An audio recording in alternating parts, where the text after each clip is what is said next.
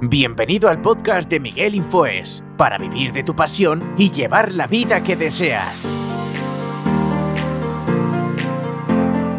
¿Se puede vivir en el mundo offline? O sea, en el mundo sin redes sociales, em, sin página web. Sobre todo me refiero a un negocio, ¿vale? Está claro que todo el mundo puede vivir sin redes sociales, pero me refiero al mundo de negocios, las empresas. Si tú puedes tener una empresa o un pequeño negocio o un negocio o ser un emprendedor, sí estar en redes sociales, ¿vale?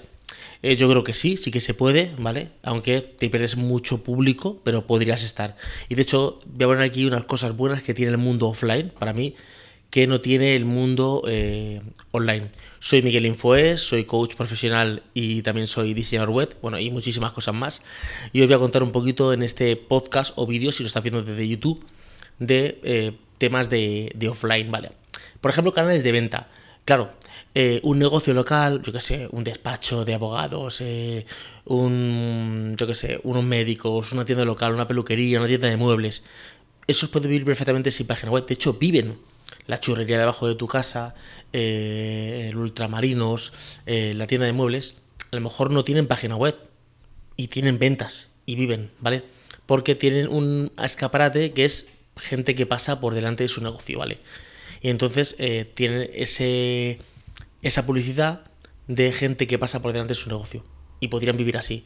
Es más, tienen otra publicidad como puede ser el buzoneo, que imprimen pues eh, folletos con sus publicidades y sus ofertas y las meten en los buzones de, las personas. O la llamada, la venta telefónica por llamada, o la puerta fría, que tocan a tu casa y te venden pues un seguro de, de hogar o te venden unas enciclopedias. Esa puerta, esa venta fría, se hace en el mundo offline, ¿vale? Eh, de hecho, esa entrevista es más cercana. Por ejemplo, si tú tienes una tienda de muebles y te compra tu vecino un mueble, tú te quedas con su nombre, su dirección, su teléfono, porque te ha hecho una compra. Y eh, el cara a cara, el face to face, siempre eh, te hace recordar como algo más cercano, ¿vale? Por ejemplo, nosotros como negocio online, ¿vale? Tenemos una lista de, de gente que ha, comprado algún producto nuestro o se ha suscrito a algún newsletter o algo, ¿vale? Y sí, tenemos los datos como puede ser el correo y el nombre, ¿vale? Y a lo mejor incluso ha asistido a algún evento, lo hemos visto y, sabemos la cara que tiene. Pero no sabemos que es Juan, el del segundo C, que está casado con tal persona, que tiene dos hijos, que el otro día estuvo en el médico porque ese trato cercano en el mundo online se pierde, ¿vale? Esa venta cercana se, pierde.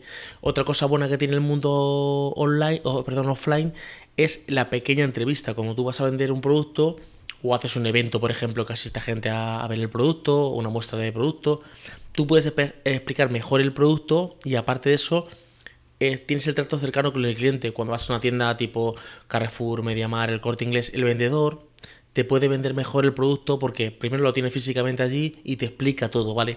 En el mundo online es diferente, es a través de una landing page, a través de algún webinar, a través de vídeos, es como una gota de arena, una gota de agua que va cayendo poco a poco, poco a poco, poco a poco, hasta que ya finalmente tiene una conversión. Sí que es verdad que el público que, tenemos en el mundo online es mucho más grande. Es el mundo completo, ¿vale? O el mundo que hable de tu idioma. Bueno, incluso que no hable de tu idioma, porque puedes tener la web traducida en varios idiomas, ¿vale? Entonces, es como ese impacto de redes sociales, ese impacto eh, diario de vídeos, de podcast, de, o sea, de publicaciones en, en Instagram, en Twitter, en LinkedIn.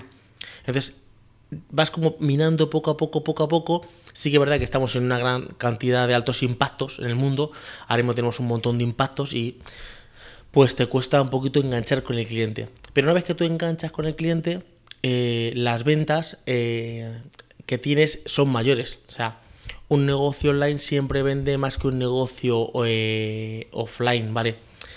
No siempre, siempre, pero ejemplo, Amazon tiene más ventas online, o sea, comprando por Amazon, que si hiciera una tienda de Amazon. Por ejemplo, en Estados Unidos hay tiendas eh, oficiales de Amazon con algunos productos y venden, pero no es lo mismo vender online. ¿Por qué? Porque tienes un almacén, eh, de ahí mandas directamente los productos. Y luego otra cosa que pasa en el mundo online, que es que la barrera de entrada es más pequeña. Yo siempre digo que si tu barrera de entrada, la barrera de entrada me refiero económica, es baja, siempre un mundo online. Porque en el mundo offline es pues un local, un despacho, con un ordenador, con una persona que te atienda. Porque aunque seas tú solo, tú no puedes atender, coger las llamadas, pues hacer, o sea, al principio sí, pero llega un momento que tienes que contratar a otra persona, ¿vale? Entonces, tienes que, como esa, el local, la luz, el, aire acondicionado, la calefacción, eh, pintar, o sea, al final es más, es más costoso, sin, sin contar la publicidad, la publicidad tipo radio, tipo televisión, es mucho más cara, ¿vale? O una valla publicitaria. Sin embargo, en el mundo online, pues tú te creas una página web, pones tu producto ahí a la venta y si te sabes montar bien, vas eh, consiguiendo ventas y puedes ir reinvirtiendo. Sí que es verdad que el mundo online, eh, bien tratado, con buenas campañas de marketing, con un buen SEO, con buena publicidad, llega a ser más costoso que el mundo offline, ¿vale? De hecho, esto lo cuenta Juan Merodio en una entrevista que le hicimos, voy a dejar por aquí arriba una etiqueta a una entrevista que le hice, y él contaba que la tienda online llega a ser más cara que la tienda, eh, o sea, que la tienda física.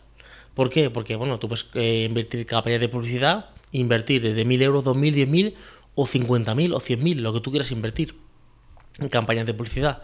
Bueno, vemos campañas grandísimas como tiene, por ejemplo, Coca-Cola, em, Samsung, Apple, que te están echando anuncios todo el rato, todo el rato anuncios, anuncios, anuncios, anuncios. Tanto en la televisión, están en los dos mundos, están en el mundo offline, televisión, la tienda física de Apple, los distribuidores oficiales y luego está el mundo online, la página web, eh, anuncios que te salen en YouTube. A lo mejor antes de este anuncio te puede salir anuncio, por ejemplo, de un iPhone. O sea, no sabemos lo que te puede realmente salir. Entonces, son como dos mundos. ¿Qué prefiero yo? Yo, eh, yo prefiero un mundo online, o sea, tu página web y tus redes sociales, ¿vale? Apoyado de un poquito offline. ¿Por qué? Por ejemplo, pues llamadas. Tengo que llamar a un cliente, le llamo directamente o por ejemplo, cuando contacto un cliente conmigo, siempre tengo una primera reunión, si puede ser física, física, y si no, llamada de teléfono, y si está muy a larga distancia, una videollamada para que me explique su proyecto. Pues tengo esta tienda, o tengo este negocio, o tengo este proyecto, y me gustaría hacer esto, esto, esto y esto. Entonces, trato con el cliente, le escucho y veo qué realmente quiere él. Bueno, pues yo creo que tú quieres, o yo creo que con lo que tú me cuentas, necesitas una página web, o necesitas redes sociales, o necesitas a lo mejor una landing page. Me llega gente que a primera quiere una página web y a lo mejor luego es una cosa sencilla con una landing y pocas cosas. O al contrario, que se piensan que es una cosa sencilla, pero su negocio trasciende más y es algo mucho más grande. Negocio, por ejemplo, como unas tiendas que eran físicas, que tenían dos mil y pico productos.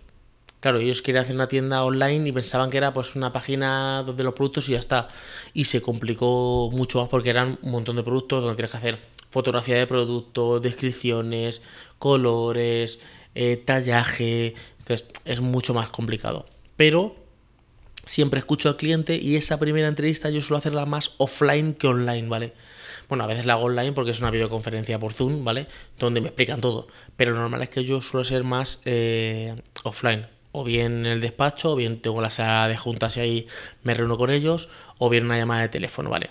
Y hay que me expliquen todo y ya les digo pues lo que necesitan. Pues a lo mejor necesitas una cosa u otra. Pero esa cercanía la suelo hacer offline. Entonces, mi, mi consejo es mundo online, ¿vale? Para llegar a un mundo global, un mundo más global, pero siempre con pinceladas de mundo offline. O sea, visión en futuro, pero también tienes que tener como un pie en el presente y en el pasado. Es a lo mejor, por ejemplo, un abogado, a lo mejor yo conozco abogados que no tienen página web. Tienen un simple correo de Gmail y punto. Y tienen un montón de clientes. ¿Por qué? Porque tienen una agenda, tienen un como una carrera donde el boca a boca, boca, boca, boca, o el boca a oreja, les ha ido llegando a una serie de clientes. Y conoces a sus clientes. O sea, ellos me dicen, yo tengo a lo mejor 55 clientes y sé exactamente quién es cada uno. Este Pepito que vive aquí en esta calle y la mujer está. Este tiene dos hijos no sé dónde. Este se va de vacaciones está al día. O sea, conocen más al cliente en persona. Sí que es verdad que en el mundo online esa cercanía se pierde.